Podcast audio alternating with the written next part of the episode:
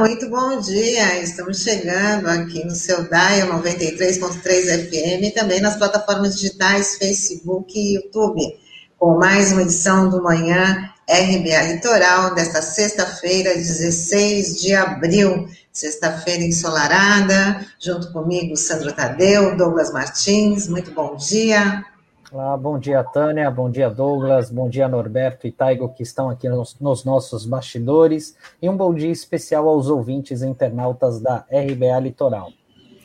Bom dia, Tânia, bom dia, Sandro, bom dia a você que nos acompanha pela 93.3 FM no Dial, e bom dia a você que nos segue pelas plataformas digitais.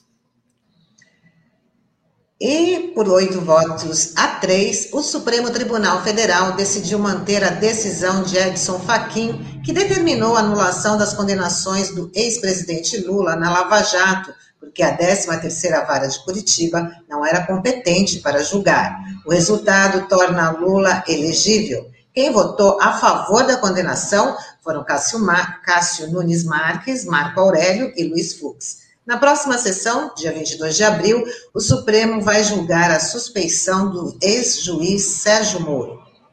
E o Edson Fachin apresentou pedido para mudar da segunda para a primeira turma do STF. A pretensão é ocupar a vaga do ministro Marco Aurélio Melo, próximo da aposentadoria compulsória. Com a mudança, Fachin levaria para a primeira turma os processos da Lava Jato sob sua relatoria. É, Primeiro, é, essa última nota dá conta da insatisfação do Faquin com o resultado é, a que se chegou no Supremo Tribunal Federal, porque ele vai de mudança com seus processos para a primeira turma. Já que na segunda turma, é, a, a votação se deu a partir da proposta dele contra as expectativas dele. Explico. A proposta do Faquin, como todos nós sabemos, era julgar e consolidar a incompetência do juízo de Curitiba para passar para um juízo que ele propôs, seja Brasília, é, a nova é, ação, o novo procedimento né, de julgamento do ex-presidente Lula. Mas ele tinha uma expectativa de preservar com isso tanto o juiz Moro quanto os procuradores é, da Lava Jato, que foi frustrada pela apresentação na pauta daquele habeas corpus em que o Gilmar propôs a apreciação da suspeição do juiz, então juiz Sérgio Moro. O que aconteceu ontem? Ficou mais difícil, praticamente irreversível, é, qualquer manobra no sentido de se é, reverter a elegibilidade do presidente Lula. Praticamente irreversível. Para que isso acontecesse, e essa é a nota da pendência do julgamento que se iniciou é, no Supremo Tribunal Federal plenário para apreciação tanto do, do habeas corpus do Faquin quanto o do Gilmar Mendes. Do Faquin dando pela incompetência, Gilmar Mendes é, pela suspeição. Essa suspeição é que vai ser julgada na semana que vem, como disse a Tânia. E veja, como é que ela vai ser julgada? É o fim do julgamento desse habeas corpus que foi apresentado. É o último capítulo. E o que o Supremo vai apreciar é se a questão da suspeição do ex-juiz Sérgio Moro está prejudicada com é, a retirada do processo de Curitiba para Brasília, proposta do Faquin. Ainda falo rapidinho sobre isso no final. É evidente que a gente é, não pode antecipar julgamento, você não antecipa, né? Julgamento você só sabe a hora que se lê o veredito, né? Mas a posição que o Faquin sustentava, a pretensão que ele sustentava, se enfraqueceu muito. Por quê?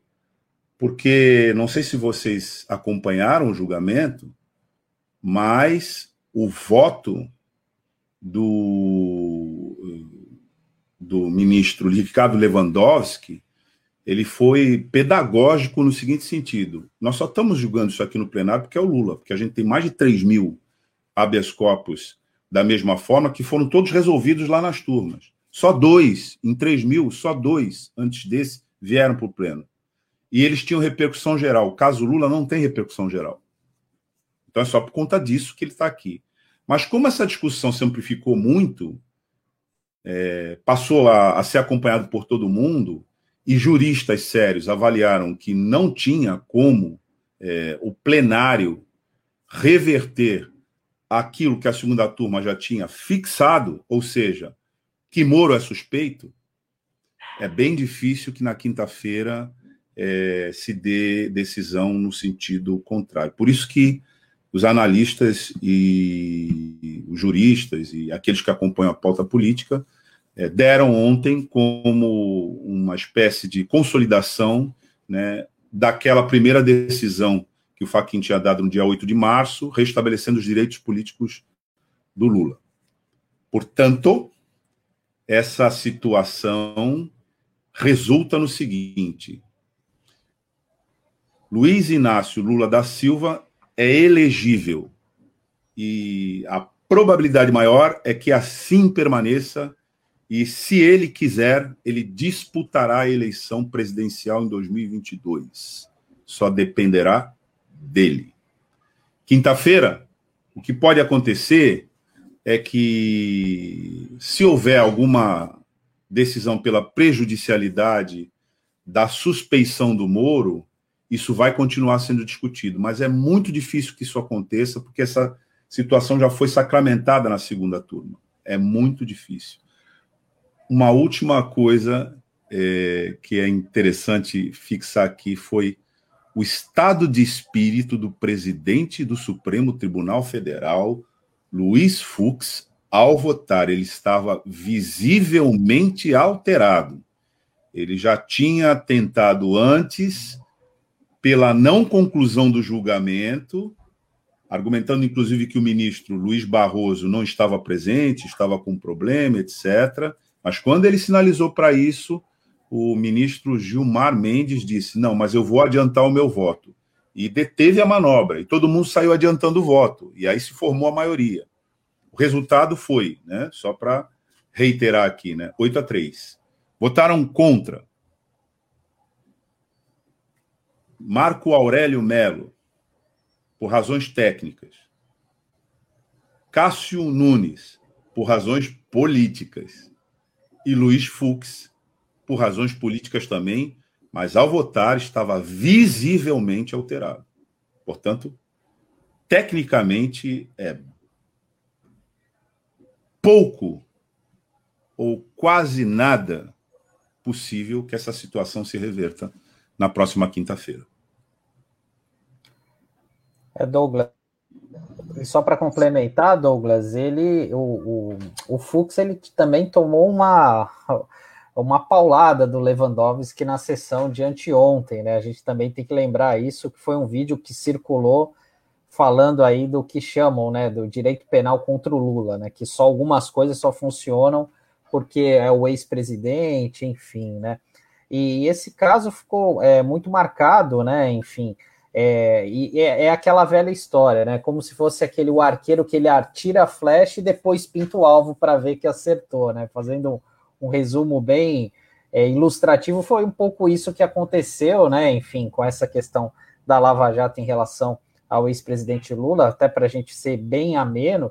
E tem uma outra questão que o Faquin é, e, e, eu acho que isso vai ainda dar pano para a manga, e eu acho que vai ter muita discussão no meio jurídico sobre essa questão dele arrastar os processos para a primeira turma. Eu não sei se isso é automático. Eu não confesso que eu não, não lembro de ter visto algo nesse sentido, assim, né?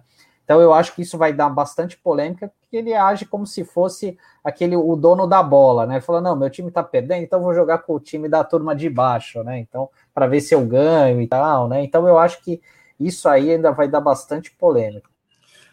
É porque também é, aqui acho que é bem cabível, né? A distinção que todo, toda vez que a gente fala sobre isso, a gente tem que fazer. Não é a mesma coisa, juiz e juízo. São duas coisas diferentes. A incompetência é do juízo, não é do juiz, não é da pessoa do juiz. Né? E a suspeição é da pessoa do juiz. É por isso que está se dizendo que o mais importante, eu disse isso, inclusive ontem no comentário, né, que mais importante do que o lugar é a fraude. O que aconteceu ontem foi que o Supremo Tribunal Federal continuou julgando o tema lugar. Não é em Curitiba. Inclusive, é, bem no começo, quando lá em, no dia 8 de março, quando saiu a decisão do é, Faquin, eu tinha feito uma consideração de que era possível que esse processo pudesse vir a parar até aqui em Santos, na Praça da República, que é onde fica a seção judiciária, subseção judiciária federal. Porque aqui, em termos de lugar, é onde a Justiça Federal aqui da Baixada está instalada, e o triplex é ali no Guarujá. Então, é, seria ali, né? porque o Código de Processo Civil diz que é relevante o lugar aonde o objeto da conduta é, se localiza, porque ele é corpo de delito. Isso é uma razão técnica. É mais fácil periciar, etc, etc, etc. Então, é por isso que se fixa o lugar. Mas tem a ver com juízo que pode ser da 13ª Vara Criminal de Curitiba, que pode ser de umas varas criminais da Subseção Federal de Brasília, Distrito Federal, ou pode ser aqui em Santos. Você vê que ontem não fechou o julgamento com relação ao lugar. Todos os ministros fizeram ressalva. Acompanho o ministro Faquim, mas com relação ao lugar quero pensar. Porque eu tenho dúvida se é em Brasília ou se é em São Paulo. Em São Paulo pode vir para até aqui. Né? Agora, veja, isso é juízo. O juiz, aí a pessoa dele, a animosidade dele com o réu é que contamina o processo. É por isso que, havendo, e não foi ainda apreciado lá no plenário, e tecnicamente nem é para ser, porque a segunda turma já resolveu isso. Mas a segunda turma disse: sim, o Moro é um juiz suspeito, e suspeito é um termo técnico, mas na verdade é assim, inimigo do Lula. Ele tratou o processo como uma ferramenta de perseguição injusta contra o Lula. Quando ele faz isso, contamina todos os outros processos.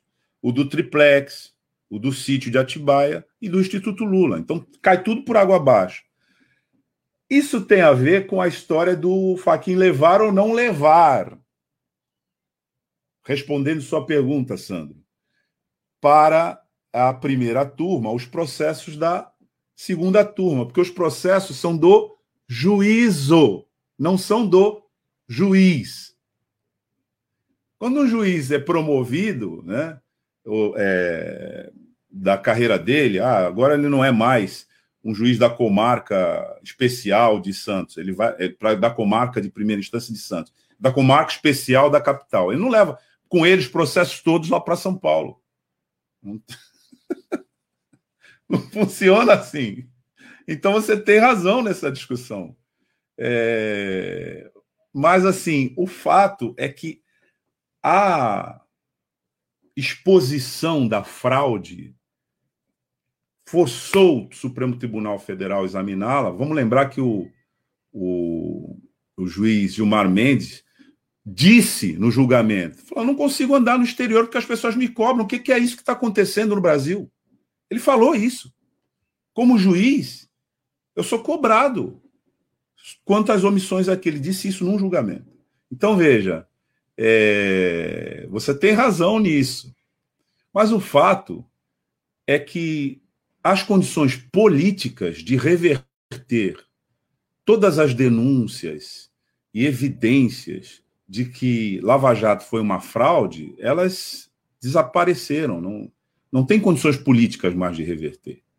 E esse julgamento, ele é um julgamento que ele também é acompanhado pelas condições políticas objetivas. Basta você analisar o que foi o Supremo Tribunal Federal no primeiro momento da Lava Jato. Tinha tanta força que o Dallagnol queria, inclusive, é, perseguir ministros do Supremo Tribunal Federal. E o que é agora, né? Onde está o Dallagnol? Onde está o Moro? Onde estão aqueles procuradores que pousaram para a capa de uma revista, como, se, como quem pousa para a capa de um filme? Os intocáveis. Onde estão eles? Onde está a Gabriela Hart? Onde está Thompson Flores? Cadê essa gente? As condições políticas né, reverteram. Eles estão, na prática, todos se escondendo. Dallagnol está com vários processos no CNJ. E a consequência, a questão é que esse julgamento traz consequência para eles. Porque se isso for mais para frente, eles vão responder, aí sim, todos eles, criminalmente. Porque se se diz que Moro é suspeito, e com as denúncias do Le Monde, com as denúncias do, da operação, com as evidências da operação spoofing, com as denúncias que agora estão aparecendo todo dia, Le Figaro também botou, né, na França, na imprensa internacional, eles podem responder criminalmente. E essa é a, a consequência. E interessa, inclusive, no Supremo Tribunal Federal, porque eles estavam investigando, ministro do Supremo Tribunal Federal. É muito complicada a situação, porque, vamos lembrar, o Dallagnol escreveu no Telegram: Ahá, Uhu, o Faquin é nosso. Então não é só a questão do, a questão do Lula é ótimo, porque ela abre é, a possibilidade de se examinar tudo isso, mas ela coloca a possibilidade deles responderem criminalmente pelo que fizeram. E tomara que respondam. E continuando falando do Supremo Tribunal Federal, o ministro Cássio Nunes negou o pedido feito pelo senador Jorge Cajuru, do Podemos de Goiás, para obrigar o Senado Federal a analisar o pedido de impeachment do ministro Alexandre de Moraes, do STF. Horas depois, decidiu da mesma forma para outro pedido idêntico contra o ministro Gilmar Mendes. Os pedidos foram arquivados por serem considerados improcedentes. O pedido de Cajuru teria decorrido de uma combinação ratificada pelo presidente da República, que negou, durante uma live realizada ontem, que tivesse qualquer combinação e rejeitou a alegação de que sabia da gravação da conversa, chamando o senador Cajuru de maluco. E o ministro da Saúde, Marcelo Queiroga, atribuiu a estados a responsabilidade pela falta dos chamados kit intubação Segundo ele, os governadores poderiam buscar esses medicamentos no mercado nacional e até internacional. Essa declaração do ministro acontece no auge da pandemia da Covid-19, onde hospitais já limitam o número de atendimentos por falta desses medicamentos. E acontece também em pleno início da CPI da pandemia no Senado Federal. Isso aí faz parte da estratégia combinada anteriormente e agora negada pelo presidente da República de alargar o objeto da CPI, incluindo o máximo de assuntos lá dentro, para fazer a cortina de fumaça. O ministro também, Onyx Lorenzoni, já veio para a linha de frente dizer que esse procedimento é, todo de combate à pandemia nos estados e no município está coalhado de corrupção. Veja. Isso é uma estratégia.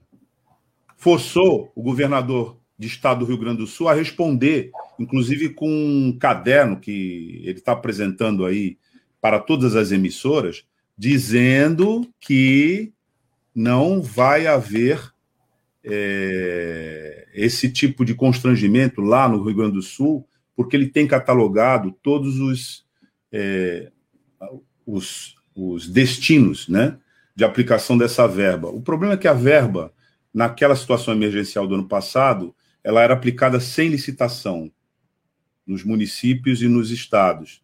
E é isso é uma estratégia que faz parte do contra-ataque dentro da CPI da pandemia. Essa é um pouco uma prévia do que a gente vai ver aí pelos próximos meses, né?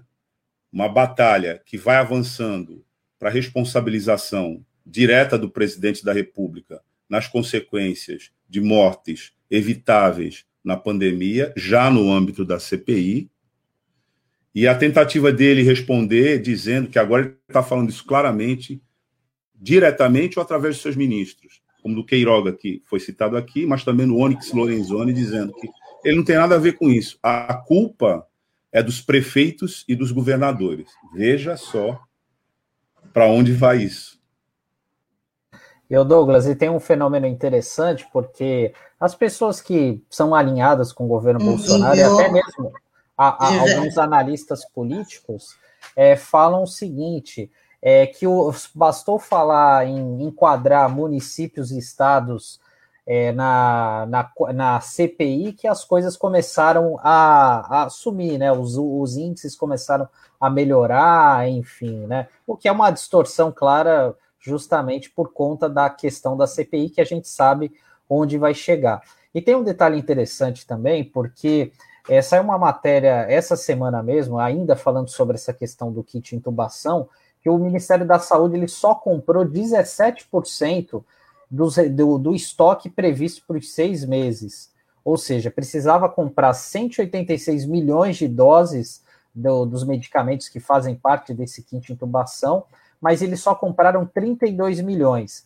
E tem também uma nota técnica do Ministério, que até foi divulgada pelo Estadão recentemente, que vários analgésicos, sedativos e remédios controlam o coração e a circulação pulmonar acabaram, e outros estão quase no fim. Então, isso mostra o quanto é, que o governo federal foi, errou na gestão, né? E a, as consequências a gente está sentindo, porque a gente tem visto aí pelo noticiário que vários hospitais estão sem esses problemas, estão sem esses insumos, é, vários hospitais já estão importando os medicamentos, ainda, por um, ainda que por um custo muito elevado, mas com a intenção de salvar as vidas das pessoas e dar uma assistência digna né, aos pacientes, não só de Covid, que é, é bom lembrar, mas também de pacientes que sofrem com outras enfermidades graves, por exemplo, câncer, né? Enfim, é isso. Não, e você disse ontem, né? Foi.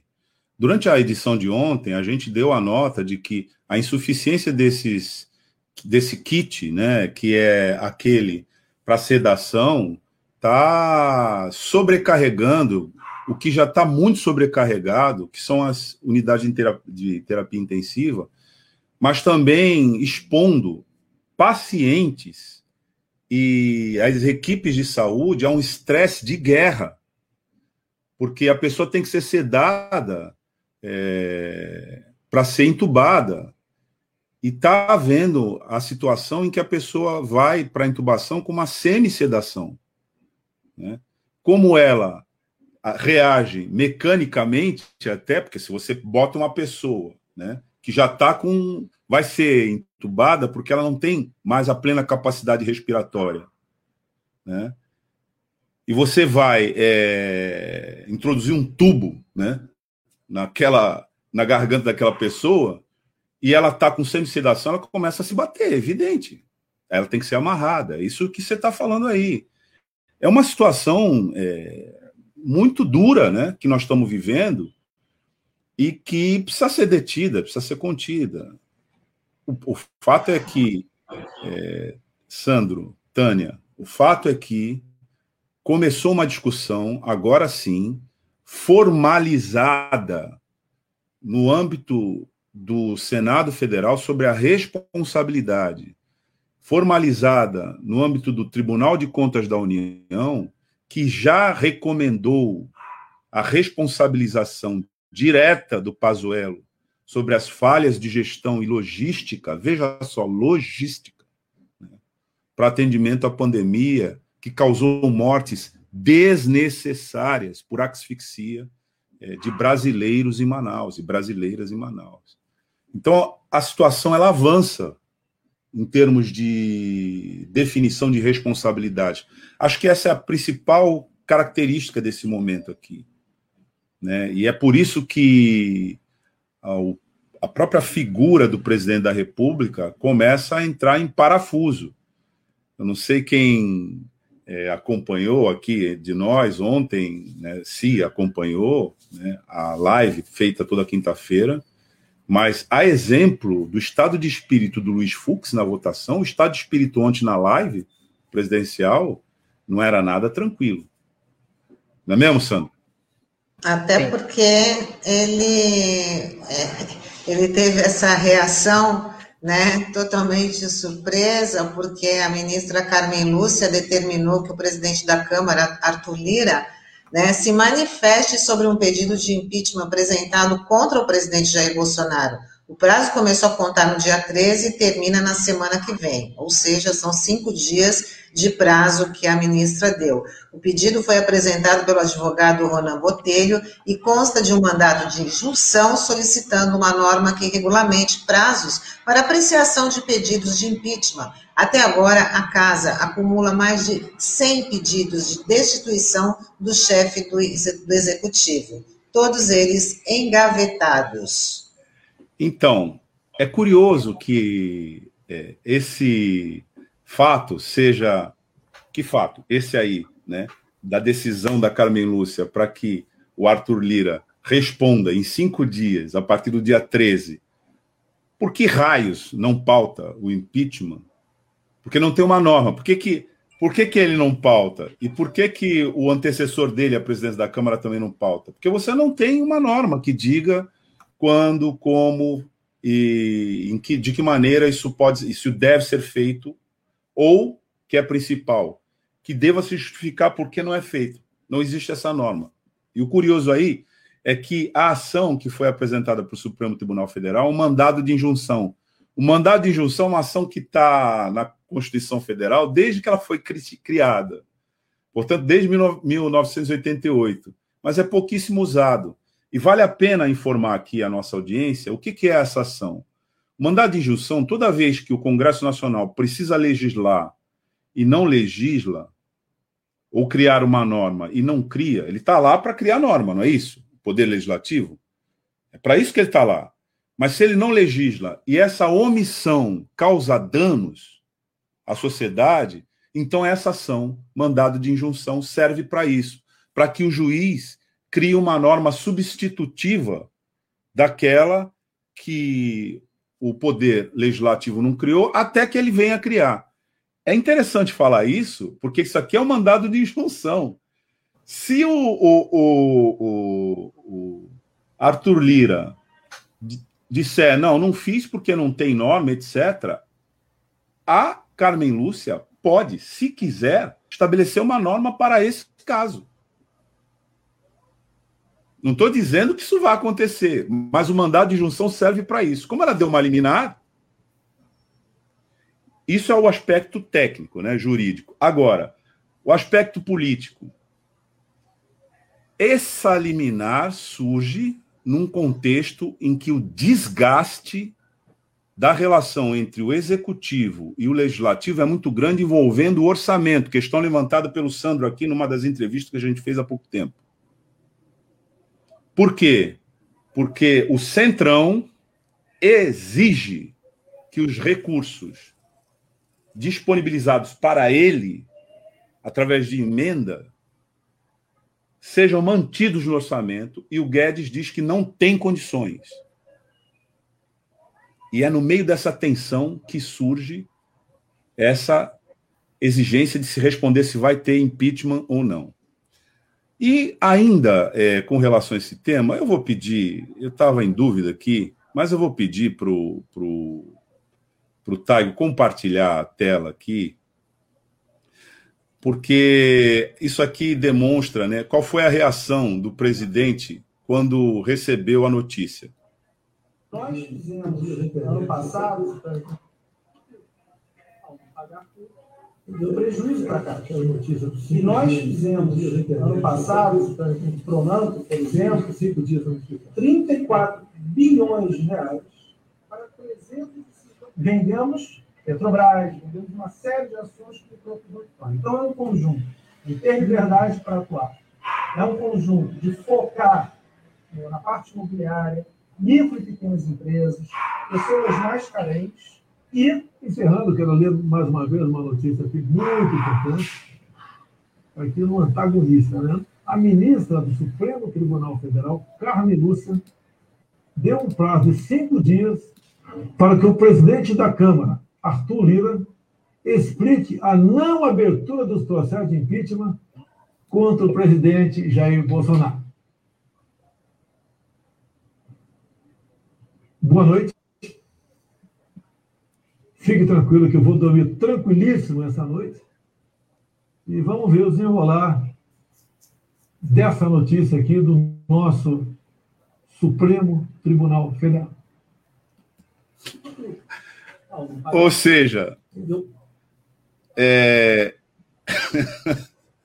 é aquela situação que uma pessoa diz: eu estou tranquilo antes de entrar, né, num procedimento que vai ser bem difícil, né? Mas ela é obrigada é, a dizer que está tranquila, mas o semblante, a circunstância, todo o entorno apontam, são outras linguagens, né, que não tem tranquilidade nisso aí, não. Então, o contexto em que esse prazo vem, que a gente quer destacar aqui, ele é bem complicado. É, o Douglas, e, e, ele falou em dois momentos diferentes na live, que ele, logo no comecinho, quando ele, ele falou, olha, eu, tô, eu não custa acreditar que isso seja verdade. E aí ele fez um desabafo, até o Taigo tá lembrando aqui a gente aqui, que ele, ele chegou a mencionar na live falando que só Deus tira ele do cargo, que ele só ele é a única, é a única ente aí capaz de tirá-lo da presidência da República, né? E aí começa, né, a falar aquelas coisas, a querer fazer comparações. Ontem estava o presidente da Caixa, né? Aí falando, olha, que no nosso governo a gente a Caixa teve mais lucro do que nos outros governos, enfim, né?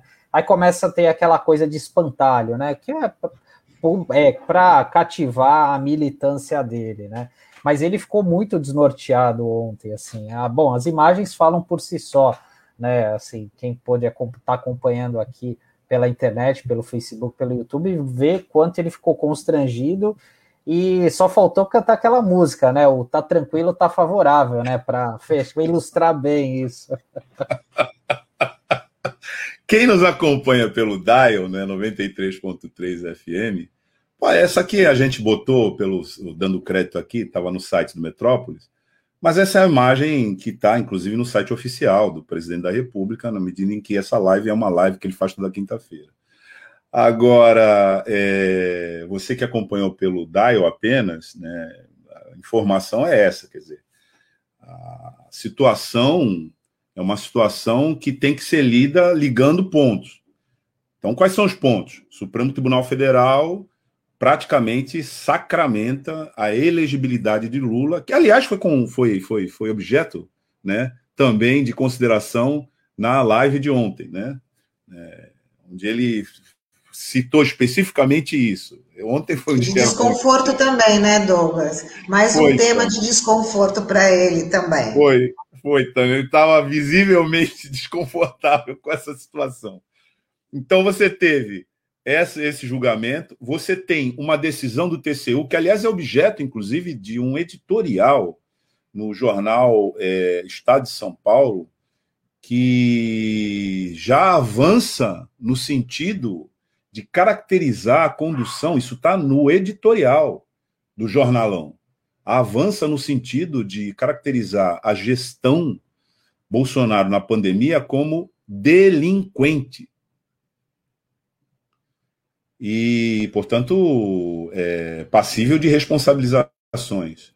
Então, você tem o julgamento no, T, no, no, no, STF, o julgamento no TCU, a abertura da CPI da pandemia e agora esse prazo para que o, a Câmara Federal é, informe, porque, afinal de contas, depois de mais de 100 pedidos de impeachment, não é, apresentou nenhum para leitura no plenário. Então é esse o quadro né, que faz com que, contra o real estado de espírito, o, a figura se apresente é, cantando, como disse o Sandro aqui, né, e a Tânia, né, tá tranquilo, tá favorável. Mas diante da beira do vulcão, né? O vulcão entrando que... e a pessoa dançando ali na cratera, não, é. aqui é porque a chapa. Tá favorável, só que não, né? Mas Bom, vamos lá, vamos em frente. Hora de a gente dar aqui aquela esparecida, porque hoje é sexta-feira, né? É, depois de todos esses assuntos tão pesados aí da política. E, então, vamos chamar a Nani Boni, que hoje é dia de falar de cultura, né, Nani? Muito ah, bom peraí, dia. Antes da Nani falar, antes da Nani falar, eu queria saber né, da Tânia e do Sandro, né, o que eles estão achando desse cenário da Nani. Eu já elogiei antes, de, antes da gente entrar no ar, né? Eu achei muito, muito bem feito, ainda mais que ela falou que ela própria confeccionou esse, esse cenário que ficou aí muito legal. Então, já dando os parabéns, né? Já vou até pedir depois umas dicas né? Sabendo que você tem também esse talento, ô, ô Nani, né? Tá muito legal. Eu só colei, na verdade, né? São lambes do Paulestinos, que é um projeto lá de São Paulo, né? Que eles colam vários lambes na rua. Aí eu comprei um pack deles e eu colei. Eu mesma. Ainda bem que vocês gostaram. Aqui, ó. Vamos, vamos. Quem está só no áudio, né? A Nani, está à frente do que sugere, que a gente vê aí na rua, né? Quando a gente faça em alguns tapumes e vê lá o tal do lambi-lambi, né? Com aqueles cartazes, às vezes, enfim, muitos veiculando diferentes informações. Ela fez esse trainelzinho aí atrás dela, com cheio de lambi-lambi. Você que está ouvindo, aliás, muito bonito. Depois você vai na plataforma para conferir, né? E a gente está aceitando, inclusive, se você quiser, né, sugestões para a gente também fazer, né, cada um no jornal Manhã Brasil Atual Litoral, no seu set. É isso. Um pano de fundo igual. Eu estou precisando, Nani, porque aqui o meu é um branco total, né? Então, de repente, aí, eu posso, eu posso copiar essa ideia também. Pode. Mas, Nani, quem que é a, entrevistada especial de hoje? Você vai trazer também a agenda cultural aí para os nossos ouvintes e internautas. Isso. E com quem é o bate-papo hoje? Hoje a gente vai bater um papo com a Lua, que ela é lá de Praia Grande. Ela é uma artista, poeta e mãe periférica, e ela tem um projeto muito lindo que chama Contos de Fadas Periféricos. Ela vai explicar para a gente o que, é esse projeto dele, dela, e um pouco dessa, dessa rotina dela enquanto mãe na pandemia na periferia.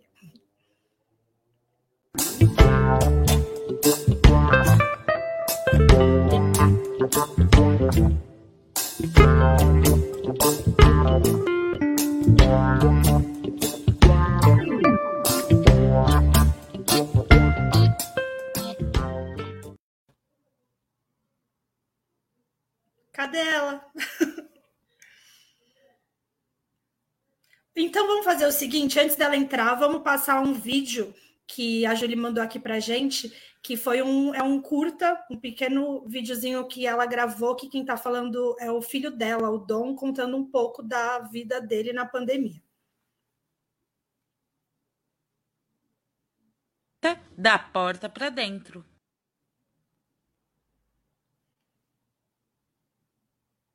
No começo da quarentena era bom não tinha lição, não tinha prova, não tinha aula. Eu podia só ficar sentado no sofá descansando. Aí chegou a Páscoa e eu sabia que não ia ter entrega de ovos de Páscoa na minha comunidade. Até que chegou minha tia para salvar o dia. Ela chegou com uma caixa de bombons. A gente se vestiu com todo mundo. Foi um dia le muito legal. Depois tudo ficou estranho. A aula em casa não tinha recreio, não tinha amigo, nem a professora para me ajudar a fazer a lição. Tinha muita lição, muita mesmo. É inexportável se a gente aprendia. O ano passou e eu nem vi. Passou o dia das crianças, chegou o Natal e agora já tenho um pedido. Estrela, estrela, realismo modestes. tentar se vacinar logo para que não morra mais ninguém e para poder ver o mundo da porta para fora.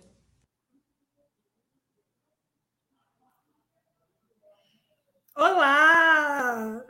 Tudo Olá, bom? bom dia. Maravilhosa. Passamos vídeo aqui no começo, porque deu uma travada na internet dela. Era para passar depois, mas depois você vai explicar um pouco melhor para a gente sobre esse vídeo. Queria que você começasse falando de você, se apresentando, e depois já solta aquela poesia braba que só tu faz. Ah, legal. Bom dia a todos. Ah, desculpa, a internet hoje está meio instável. É, meu nome é Lua, eu sou de Praia Grande, mais especial assim no fundão de Praia Grande, do Caiçara. Uh, eu sou mãe, mãe periférica, mãe de três filhos. Vocês viram aí o vídeo com um dos meus filhos, o Dom, que vale por 10. Uh, como toda mãe periférica, a gente assim tem nossos filhos biológicos, mas acaba abraçando toda a comunidade. Então eu falo que eu sou mãe de muitos filhos, né? É, a Conta de Fadas Periféricos é o meu empreendimento com impacto social voltado para a infância na periferia. E, então, é desde o resgate de brincadeiras, o empoderamento negro de crianças, e a partir disso eu também escrevo. É, sou poeta, escritora, e lancei um livro recentemente, Mulher do Fim do Mundo, pela Aldir Blanc, Vou mandar já então uma poesia que sintetiza aí um pouco do que eu sou ou do que eu escrevo. É, chama Sobre Dor. Se dói, escrevo. Arranco a folha do caderno, amasso o problema, espremo-me nas linhas para transformar dor em poesia. Versos comprimidos, pílulas de alívio. Escrevo no caderno entre pautas limitantes por onde começa a dor do poeta, no topo da página ou no fim das ideias? Um cabeçalho mal feito, rabisco de qualquer jeito, um sentimento inteiro, um poema pela metade, um verso que não fecha. Aonde acaba a dor do poeta? Nos calos do dedo ou nos cálices das letras? Um corpo, um copo, em silêncio, um zumbido, entre a solidão e o vazio, oprimo o grito, escrevo, já é vício, nicotina, tédio, Poesia é remédio, soro na veia do poeta, é de pirona para os males do mundo. Bate palma aí em casa, gente. Maravilhosa. Lua, é, explica pra gente o que é o Conto de Fadas Periférico e quais são as ações que vocês fazem. A Conto de Fadas nasceu há, há um, mais ou menos seis, sete anos, é, porque eu trabalhava no ramo de eventos, né? e, e tudo voltado para criança era projetado ali para uma é, para uma outra realidade que não não das crianças periféricas, né? O, o, brincar envolvendo tecnologia tal não era para as crianças periféricas. Então eu tinha muita vontade é, de fazer algo voltado para a comunidade, né? Para o território é, periférico. Então era um resgate de brincadeiras de rua, resgate de, de brincadeiras assim é, da nossa infância ali, que da onde a criança pudesse ter uma liberdade de, de, de brincar e também de desconstruir uh, antigos padrões, né? A gente tem muitas brincadeiras que são é, segregadas, preconceituosas, tal. Então, assim, é, um, uma das propostas do Conto de Fadas era desinverter essas brincadeiras. Um exemplo é aquela brincadeira polícia-ladrão. Né? Na quebrada, nenhuma criança queria ser polícia né? E eu achava muito complicado. O jogo, logo na infância, você colocava é, esse embate. Então, assim, é, eu criava brincadeiras, é, por exemplo, essa eu transformei em político cidadão, e é uma forma de eu levar a cidadania, né, para as crianças. Então, é desinverter um pouco desse, desse racismo estrutural que afeta logo na infância, é resgatar brincadeiras. E hoje a gente sofreu um processo com a pandemia, que há um ano não se tem mais um evento de comunidade, né? não dá para fazer aquela festa de Dia das Crianças, de Natal. Então, eu fiquei um pouco parada. E nesse período, eu criei uma biblioteca comunitária. E, e aí a intenção é incentivo à leitura, né? E também um incentivo à leitura é, antirracista. Então, é importante eu sempre estar trazendo livros de autores que, que tragam esse empoderamento negro para a criança. Que a criança, obviamente, é na infância que a gente percebe esse é, o que é o racismo, que é o, é o, primeiro baque, né? O primeiro soco é logo na infância, né? Então a conta de fadas tem to, todos esses princípios é, de resgate mesmo, de brincadeiras e de infância periférica. E a partir do teu trabalho, Lua, como que tu consegue ver a transformação social do teu território, assim, ao teu redor, a partir das brincadeiras que você inventa, que você traz, você já consegue ver uma mudança? Ah, sim. É um trabalho de formiguinha, né, Nani? Tipo, é, não dá para você esperar também, assim, aquela ideologia de que você vai mudar tudo, né? É, toda quebrada tem ali problemas estruturais é, muito mais sérios do, do qual você consiga de fato provocar essa mudança.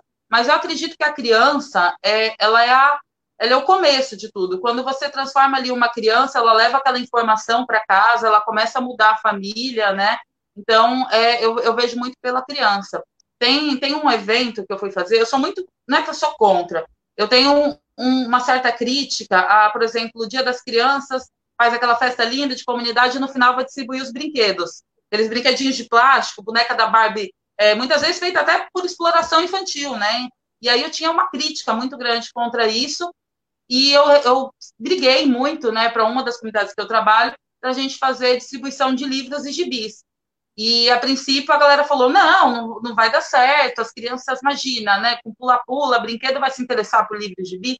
E deu super certo, as crianças super, sim, eram, eram num campo de futebol, eu fiz uma mesona ali, recebi muitas doações, e aí as crianças sentadas, assim, lendo gibi, trocando. Então dá sim, dá para fazer é, transformação social, seja com, com, a leitura, com uma amarelinha que você pinta no chão, né?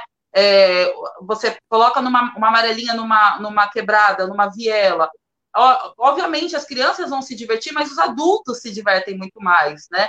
É aquele movimento espontâneo do adulto passar, ver a amarelinha e dá aquele resgate da, da criança interior que todos nós temos e vai pular. Então, isso, assim, é, impacta, sim, na vida das pessoas, de, de alguma forma.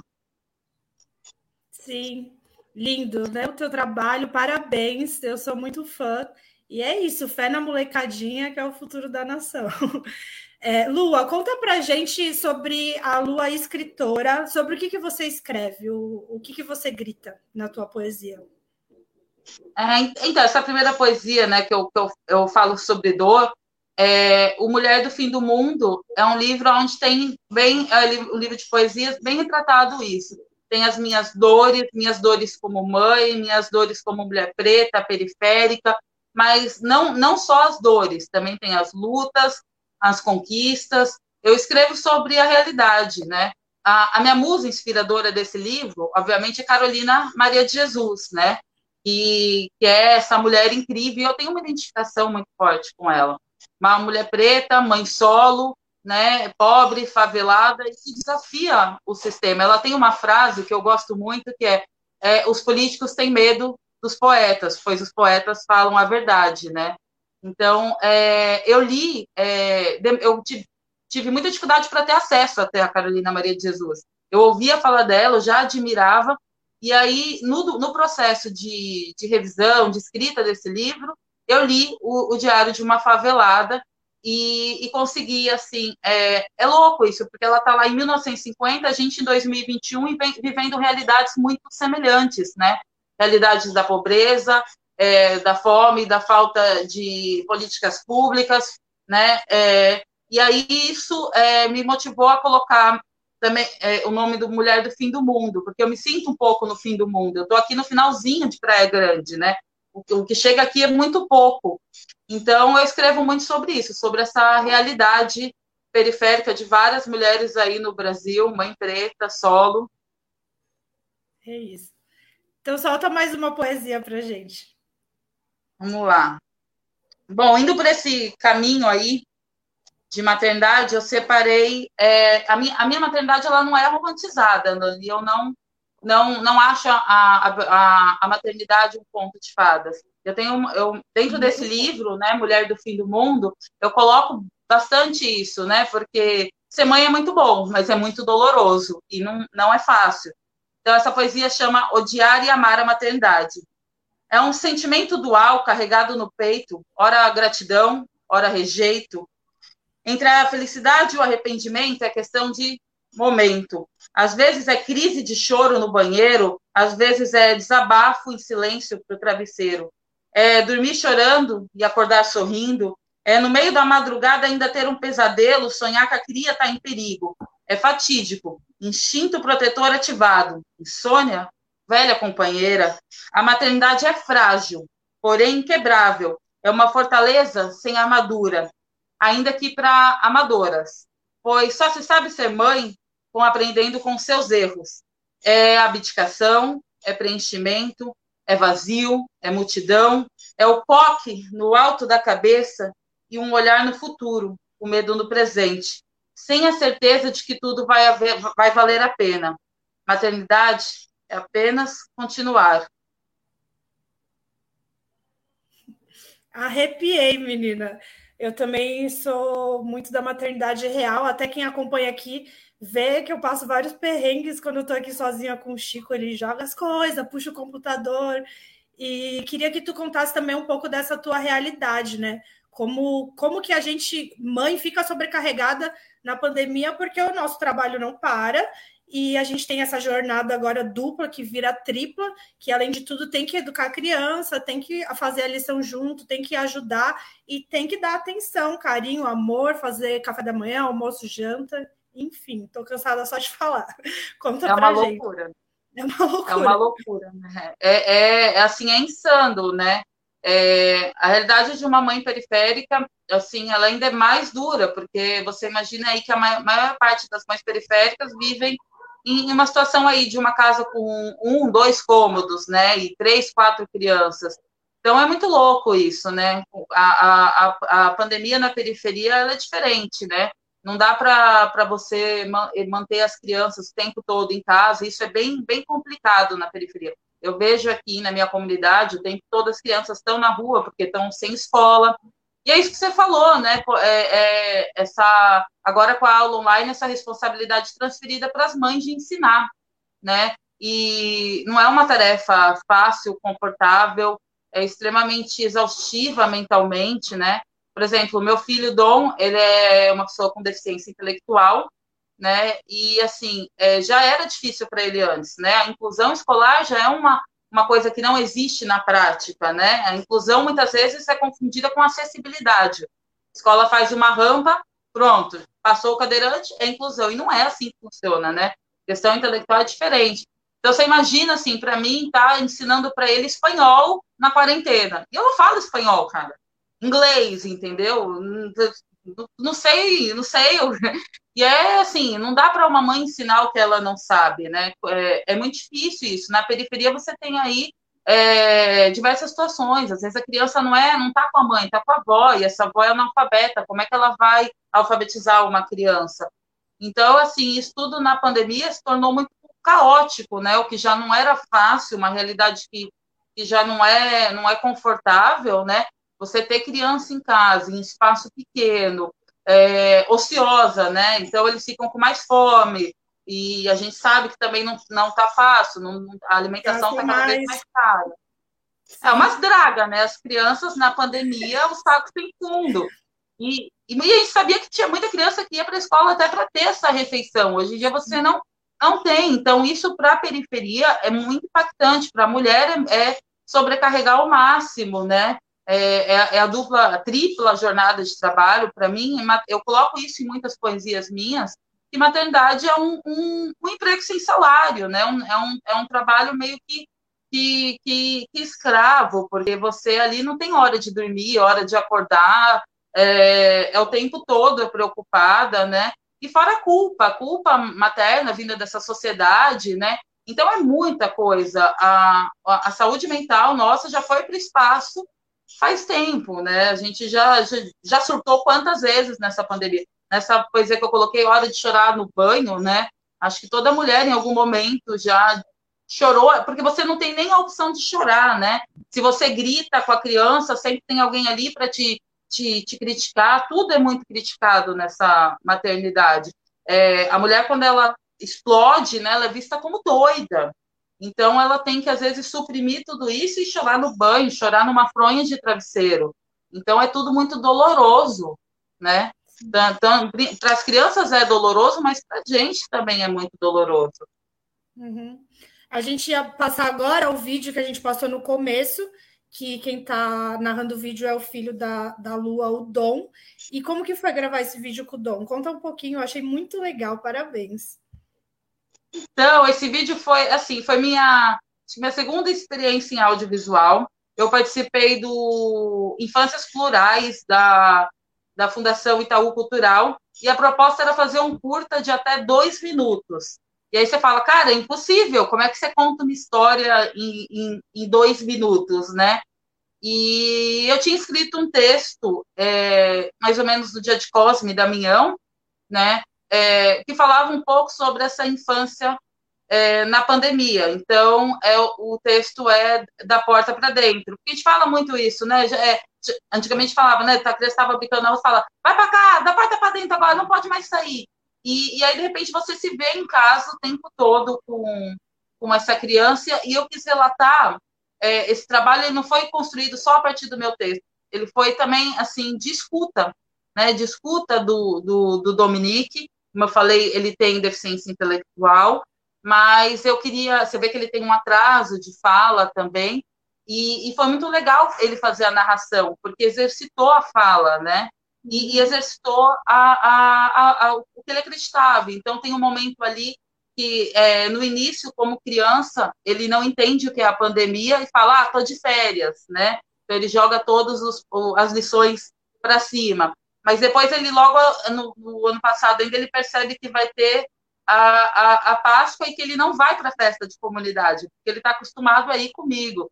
Então, é, aí ele é, recebe ali uma, uma caixa de bombom e divide, porque a periferia é isso, é compartilhar, né? Uma família que tem três, quatro, cinco irmãos, ela aprende sempre a compartilhar, seja a roupa, seja a comida, seja a atenção da mãe, né?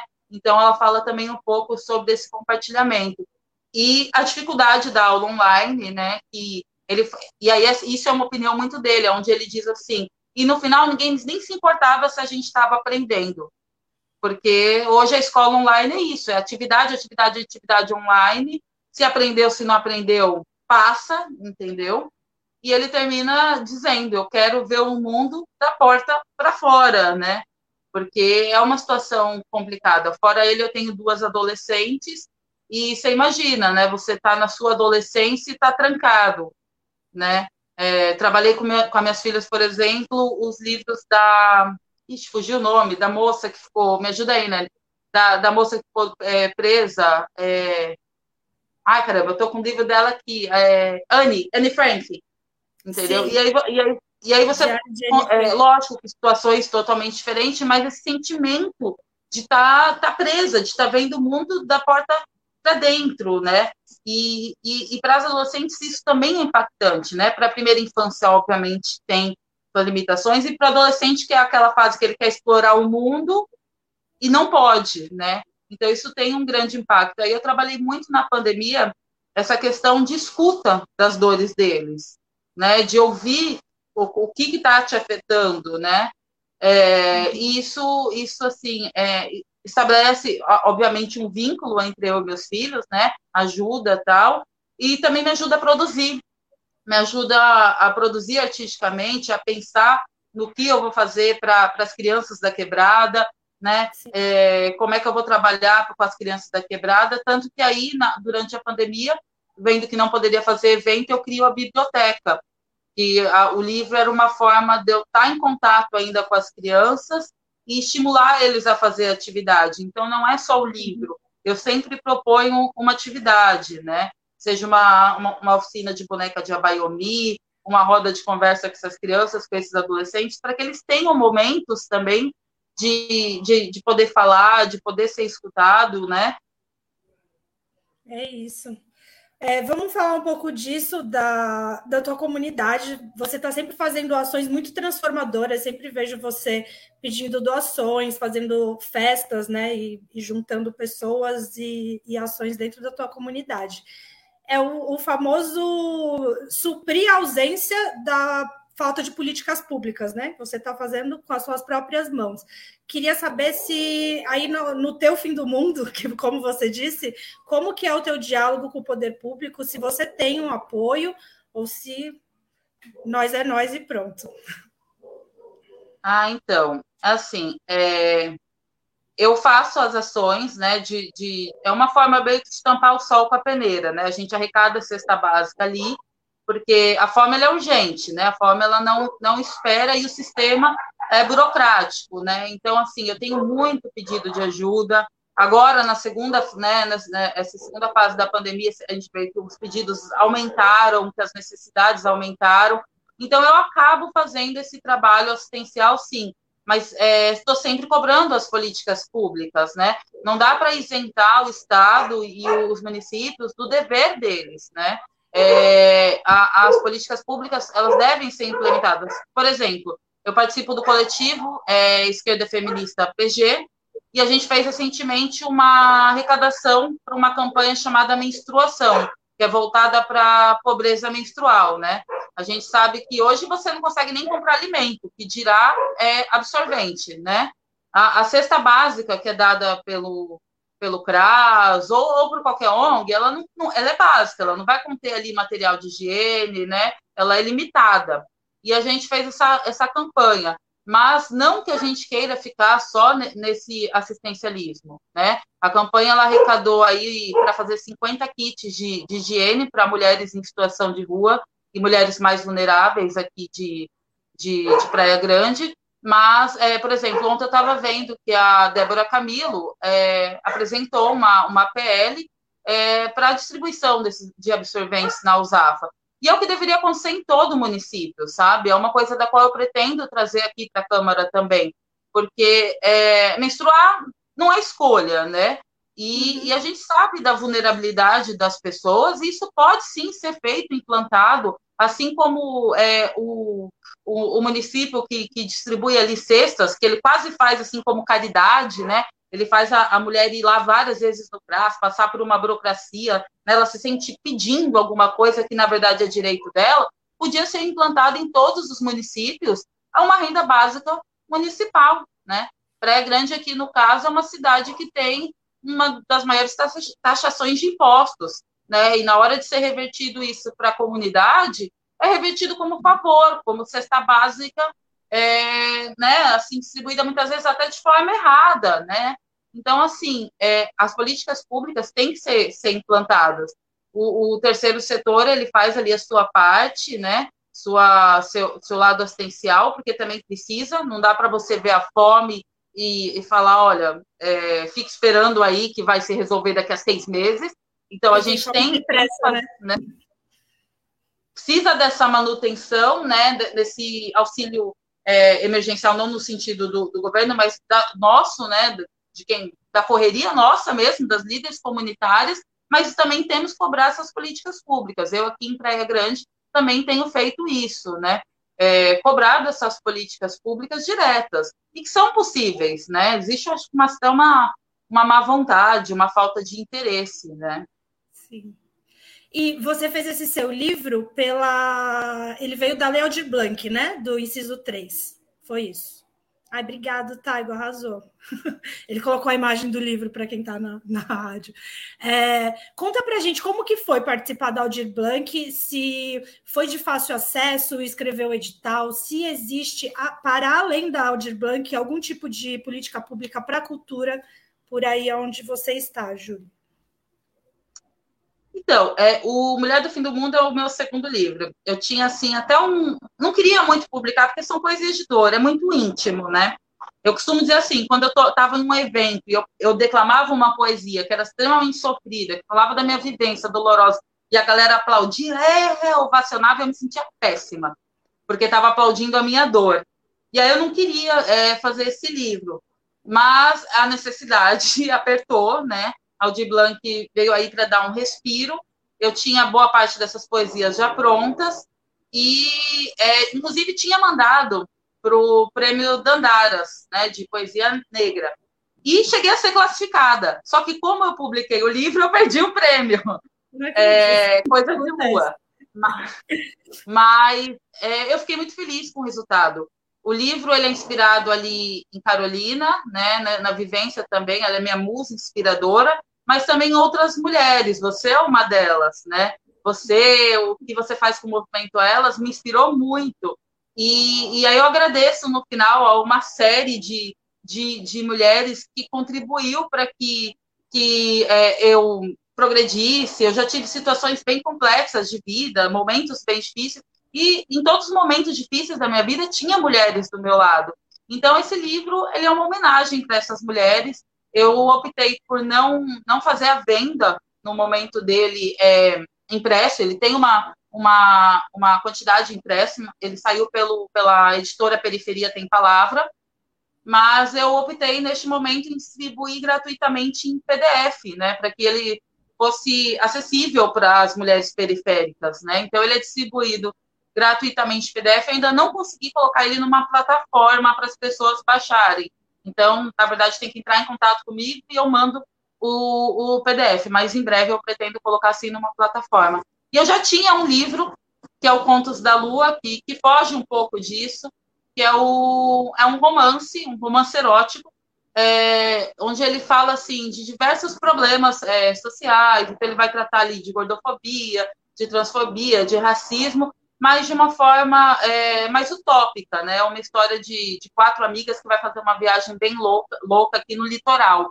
Mas ele também aborda temas sociais e com, uma, com outras características também. Então, são meus dois filhos únicos, assim. Não, filhos únicos não, né? Meus dois filhos e, e participação em algumas antologias. Sim, maravilhosa. Estamos chegando ao fim. Agora divulga para gente aonde a gente te acha, como que a gente faz para conseguir o teu PDF desse livro, como que a gente consegue te seguir nas redes e termina com aquela poesia fina. É, no Instagram, arroba Conto de Fadas Periférico, uh, no Face Julie Lua, Uh, aí pelo Face me, me, adiciona lá que eu passo meu contato de WhatsApp e, e passo o livro. Uh, eu tinha preparado aqui uma poesia mais leve, mas eu acho que eu vou fazer uma poesia que, que conta um pouco mais é, de mim e da qual eu gosto bastante. Chama Nasci Puta. Puta que pariu! Nasce uma filha da puta em Hospital de Santa Amaro. Eu nasci pobre e preta. E filho de preto é doado. Essa filha da puta sem pai merece um destino melhor do que a mãe. Puta azar, zica, família adotiva racista. Sigam as estatísticas. Estuprada na infância, guarda rancor. Adolescente revoltada, cresce, quer tocar o terror. Puta com a vida, vejam vocês, eu queria ser bandida. Mas eu, a filha da puta, engravidei aos 16. Eu não queria casar, fui obrigada mesmo sem gostar. Casamento arranjado no cartório registrado tudo legalizado. Eu me senti puta por hereditariedade. Eu era apenas uma propriedade para uso pessoal do marido. Sistema opressor, oprimido. Eu fiquei puta quando ele me agrediu. Mandei tudo pra puta que pariu, pedi o divórcio. Disse: eu nasci puta sim, mas sou dona de mim. Caralho! Obrigado demais, Lua. Você é muito inspiradora, seu trabalho é incrível. Você sabe que eu admiro demais você e tudo que você representa, tá? É isso, estamos chegando ao eu fim. Super agradeço agora. a oportunidade, super recíproco essa admiração e estamos juntos. tudo que a gente tem é nós, como diz o Emicida. Beijo, amiga. Beijo, tchau. Tchau, gente. Agora é a agenda cultural, né, gente? Vamos passar a agenda cultural do, do nosso fim de semana.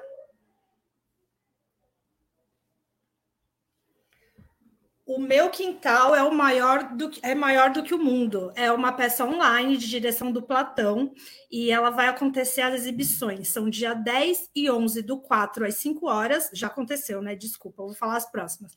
Vai acontecer dia 17 e 18 do 4 às 17 horas e 24 e 25 também no mesmo horário. É um projeto proveniente do PROAC Lab.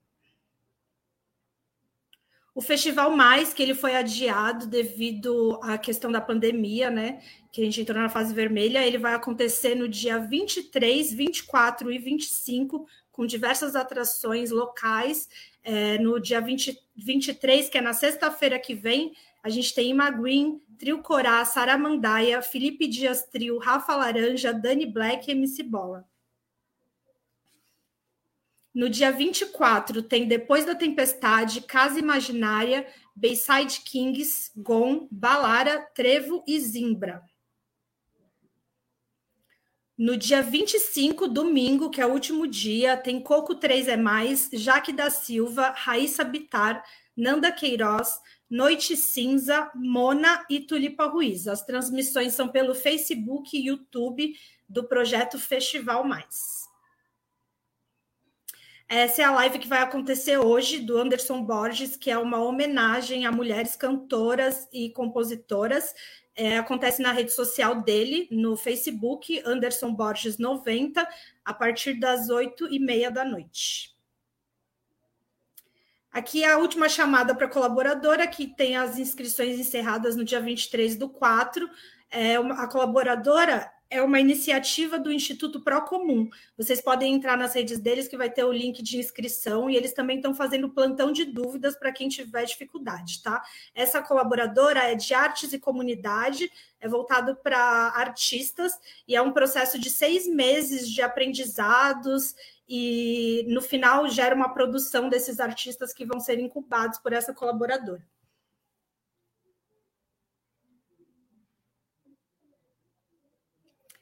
Agora, mais uma vez, a chamada do Festival Ela. Vamos falar agora das oficinas que vão acontecer de produção de audiovisual, produção de eventos, gestão de redes sociais, escrita e desenvolvimento de projetos, produção teatral e produção financeira. Todas as oficinas são gratuitas. É, o link das inscrições não é esse, esse é outro. o link das inscrições está no Instagram do Ela mesmo, Ela Movimento. O nome do projeto é Ela em Movimento, é um projeto do PROAC e elas, as oficinas são exclusivas para mulheres em situação de vulnerabilidade e são formativas com certificado para introduzir essas mulheres dentro do mercado cultural. Acho que é isso.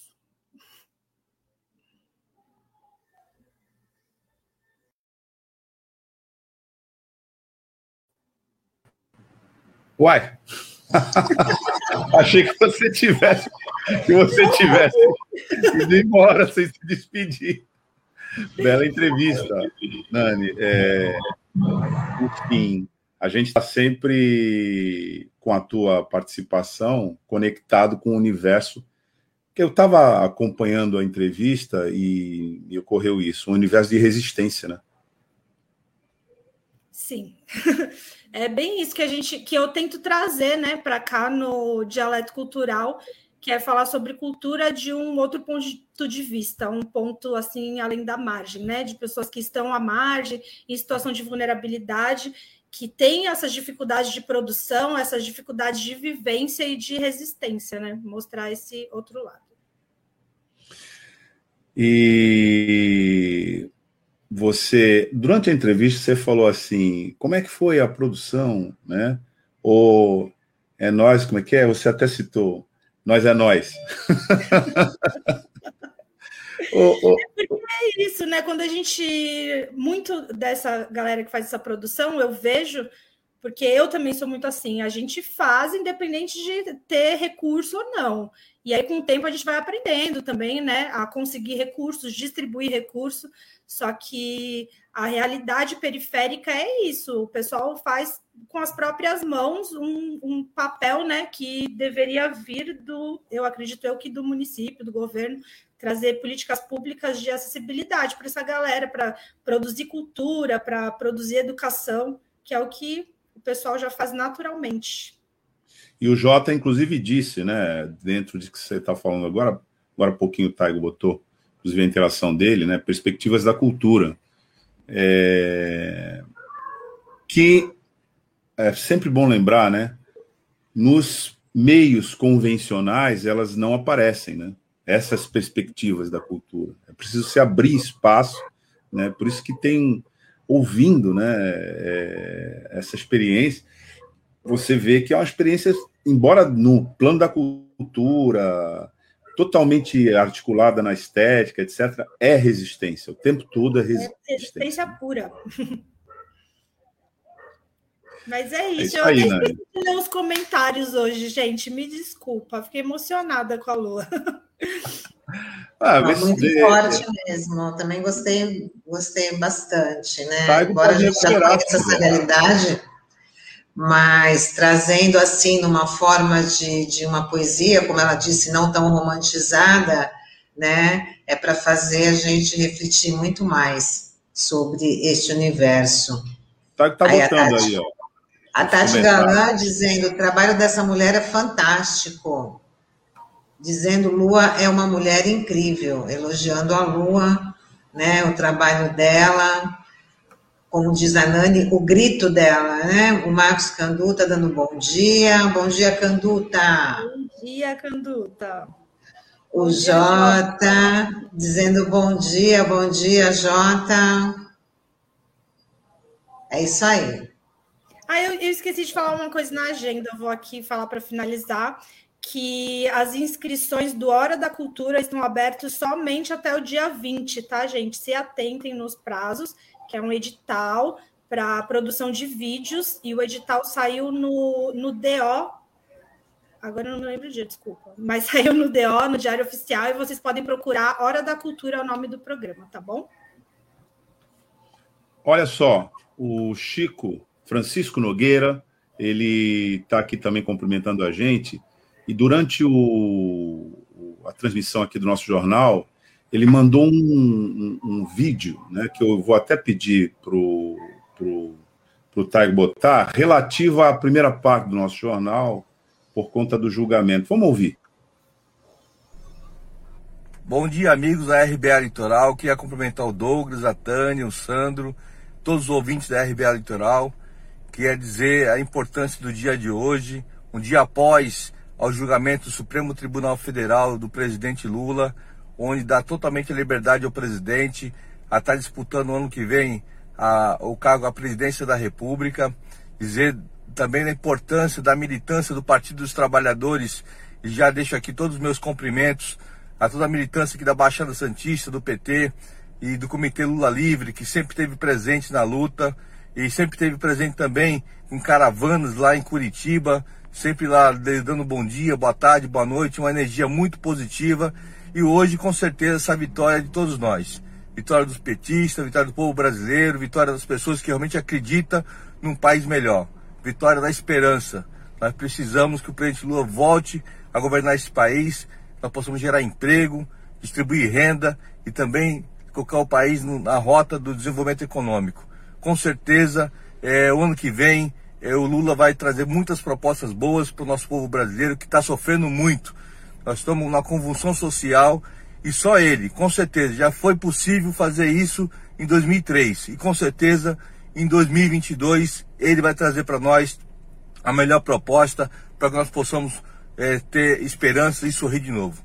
Um forte abraço a todos vocês. Lula livre, Lula inocente, Lula presidente. Mandou esse vídeo durante a transmissão aqui do nosso é, Manhã Brasil RBA Litoral. É sempre bom lembrar, Francisco Nogueira, presidente do Sindicato é, do Setaporte, né, trabalhadores portuários, e também é, vereador aqui na cidade de Santos. Nani, é, a partir da semana que vem. A Nani está congelada? Não, está aí mesmo. Aqui, a partir da semana que vem, é, a gente tem uma. É, inicia uma campanha né, para o primeiro de maio, né? É, com Isso. uma participação aqui na RBA, que vai ser o Canto por Nossa Gente. Você quer falar um pouquinho disso, nossa... Nani? Vamos falar. Canto por Nossa Gente é uma iniciativa aqui da RBA que a gente está fazendo coletivamente, né? Onde vamos reunir diversos artistas e a gente vai começar uma campanha de arrecadação para poder destinar verba de como se fosse um cachê mesmo, né? Para esses artistas que participantes que estão em situação de vulnerabilidade o setor cultural de, de, eventos né, foi o primeiro a parar e o que a gente menos tem previsão de volta, e tem muita gente passando necessidade. Então é muito importante a gente dar essa força e trabalhar agora né, a solidariedade e o coletivo. Então a gente está já produzindo esse evento que vai ser no dia 1 de maio. E em breve a gente vai soltar mais informações e quem são os participantes. Muito bem.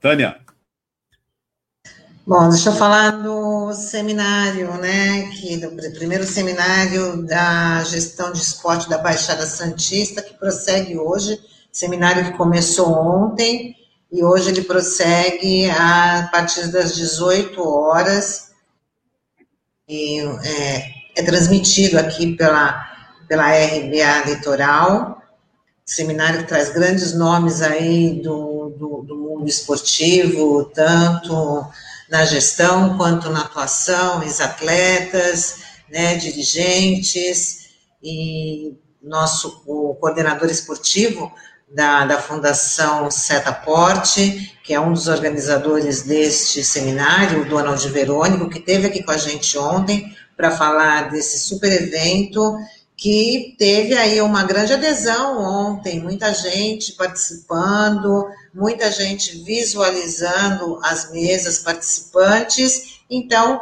hoje esse seminário continua. E por conta disso, que nós não temos a nossa reprise do Manhã RBA Litoral pelo DAIO 93.3 FM, é, que acontece sempre às sete da noite. Então, ontem não teve, hoje não terá, e mais segunda-feira tudo volta ao normal. Então, só reforçando aí que quem quiser tenha, quem quiser participar, Taigo está colocando aqui o site, que é paineira.usp.br barra lagecom barra CGEBS, que são as, as iniciais, né, Seminário de Gestão Esportiva da Baixada Santista.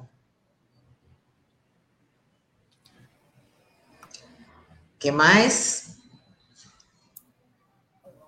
É, e é importante ressaltar, Tânia, que é, o evento é transmitido nas redes sociais aqui da RBA, né? Então, se você não conseguir sintonizar no Dial, dá para acompanhar no YouTube, no Facebook, né? Então, isso é bem importante. E, e lembrar sempre de dar o seu joinha, compartilhar, para a gente ampliar o número de inscritos aqui do nosso canal. Que vem aumentando, viu? É, a gente está acompanhando ali as inscrições estão aumentando e, e, isso deixa a gente muito feliz. Então, você que é, curte, que acompanha, que se informa, né, é, aqui pelo Manhã RBA Litoral, no jornal né, da RBA Litoral, mas também que acompanha a programação musical, as entrevistas da Nani, né, e o nosso Arte e Bancada, você que curte, né, Acompanhe a gente, faz a inscrição, curte os nossos é, canais. Nós estamos no Facebook, nós estamos no YouTube, né? E além de estar também no Dial, né? 93.3 FM. É isso aí. E se você clicar lá no sininho, você é avisado né, das programações que estão aí agendadas para colocar a gente no ar.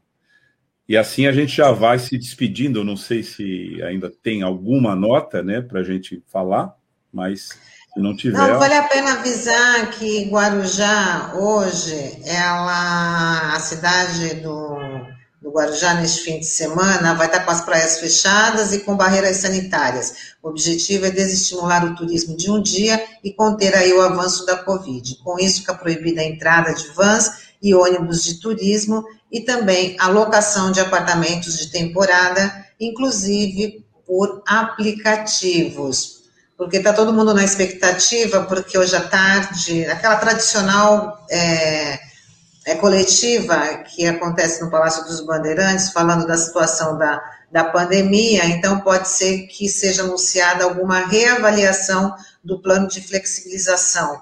Né? O Santos está na. A, a, a região se encontra aí na fase vermelha, saiu da chamada fase roxa que eu confesso, não entendo muito bem essa, é, essa transição. Não é só você. E, aonde que eles se baseiam, né? Porque a gente está numa situação crítica, a gente está anunciando aqui falta de kit de, de intubação, falta de medicamento, números subindo e as fases elas são decididas né, por eles mas a expectativa é que meio de meio, meio de meia, 15 para uma, aconteça essa coletiva, então deve ser anunciada aí uma nova, uma nova fase no chamado Plano São Paulo. E Guarujá, independente disso, já decidiu que as praias ficarão fechadas e as barreiras sanitárias vão ficar instaladas. Né? Lembrando que Santos liberou as praias apenas para prática de exercícios individuais, não está sendo, não é possível colocar os ambulantes, nem colocar sua cadeirinha ou guarda-sol, se o tempo continuar firme, aí se a intenção é ir para a praia, só pode caminhar e não pode ficar na areia, se fixar na areia. Sim. É isso aí. O vírus dá risada, né, Tânia? Porque assim, isso aqui é uma, uma concentração né, urbana muito grande que tem muda de nome por conta das divisões administrativas e políticas, etc. E tal. Mas em termos de integração de seres humanos circulando, é uma região metropolitana. Quer dizer, daqui para São Vicente, se for pela orla, é, a divisa é um semáforo. De São Vicente né? Para Praia Grande é uma ponte. Para o Guarujá é uma balsa. E para Cubatão, linha seca mesmo. Você vai passando os bairros, etc., e daqui a pouco você está em Cubatão. Então é uma, é, uma, é uma área, como tecnicamente se diz, conurbada. Mas você e o vírus, o problema é que o vírus não lê a Constituição nem as leis orgânicas do município, nem os sinais de trânsito, e muito menos enxerga a farda desse ou daquele guarda municipal. Ele não obedece essa lógica. E isso que eu estou falando não é uma ironia, não. É, é um fato. Ele não obedece essa lógica. Então você pode. O que, que causou o, o lockdown aqui em Santos? foi o desespero causado aqui na região quando São Paulo decretou, enfileirou um monte de, de, de, de, de feriados, né? E é óbvio, as pessoas falaram: oba, feriado, vou lá para a praia. Foi isso que provocou o lockdown. Então a gente é, continua. Você não, na verdade, Tânia, você tem toda a razão você diz, eu não entendo essa paleta de cor, mas não é você. Quem é que entende? Ninguém entende isso. O problema é que se isso desse, desse é, em favor da saúde pública, tudo bem, mas não é. A gente vê é, notícias contraditórias, por exemplo, liberação e flexibilização, quando todos os, os, os hospitais é, de referência estão dizendo o seguinte: nós estamos sem kit COVID, kit, kit COVID não, sem kit intubação, esse kit Covid tem bastante. Esse, está ajudando, tem bastante. É. Já há muitas denúncias de que ele agrava muitas situações e ajuda a sobrecarregar o TI. Né? Então, é, como é que se explica isso? Eu acho que não tem explicação razoável. Na verdade, o seu questionamento não tem resposta, Tânia. É, é, é, isso, infelizmente, uma situação onde a gente ainda vai conviver muito tempo com isso. É, daqui para a semana que vem, mudando só um pouquinho de assunto, a gente vai ter novidades na rede, na grade de programação da RBA Litoral, né? O Chico Nogueira, Francisco Nogueira, que acabou de mandar esse vídeo para a gente, entra na grade com o programa Porto Cidade. Né? E a previsão é que sexta-feira da semana que vem começa a rodar na nossa grade. Logo depois do encerramento, 10 e meia, né, do nosso Manhã RDA Litoral, entra todas as sextas-feiras o Porto Cidade. Mas durante a semana, a gente vai informando a nossa audiência sobre essa novidade no nosso manhã nosso, na nossa grade, né, da Rede Brasil Atual. É isso aí, mais uma programação para ampliar aqui a, a nossa convivência com os ouvintes, com internautas, e esse tema também é super importante, afinal estamos numa cidade que abriga aí o maior porto da, da América Latina. Então, esse assunto ele se torna assim, muito importante, porque tem os trabalhadores portuários e estão e a convivência também com, com a população, não só de Santos, né, em torno da, da região. Muita gente está aí muito ligada ao porto, ao porto de Santos. Tem Bom, umas últimas interações aí que você pode ler, Taninha. Vamos lá, o J, a palavra feriado tomou conta da palavra passeio. Exatamente, quando anunciaram que era feriado, todo mundo se empolgou, se esquecer, esquecendo que estava numa grande pandemia. Ele também fala que tudo está coligado com a educação e saúde de um povo. Quando falhos ou sem projetos, temos esses tipos de resultados. É verdade, porque o que faltou aí foi a, a empatia de muita gente com, com o momento. Tendo feriado, anunciou um feriado prolongado, né, se esquecendo que era para ficar em casa, se prevenindo, não. Aí, e aí, por isso que as cidades da região tiveram que fazer esse, esse lockdown também, que eu não entendi direito, que foi um lockdown, né? A gente pode dizer meia boca, lockdown realmente foi o que aconteceu em Araraquara, que está tendo os resultados positivos até, até agora. Bom, vamos dar um tchau para os nossos ouvintes, nossos internautas. Obrigada aí pela companhia. Desejo um ótimo fim de semana e a gente está de volta na segunda-feira. Tchau. Tchau. Quem puder ficar em casa, tchau, gente. Bom fim de semana. Bom final de semana, até. Bom final de semana.